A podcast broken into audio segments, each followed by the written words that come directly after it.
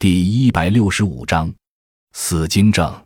精液中的精子绝大多数是死精子时，称为死精子症，又称死精症。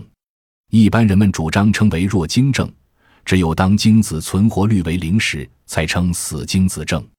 此症由于死精或精子活力不足，而能导致不育。精子在睾丸曲系精管形成之后，尽管形态正常，但还不具有运动能力。只有进入副睾管内停留孵育后，才具有运动和与卵子结合受精的能力。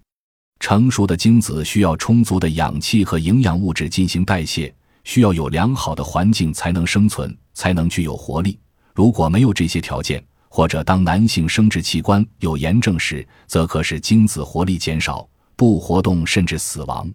患者可以无任何症状，仅婚后不育而去医院做精液化验。才知道是死精子症，也有人因为出现腰酸、性欲减退、神疲乏力等而经检测方知。本病属中医五子求四的变质范畴。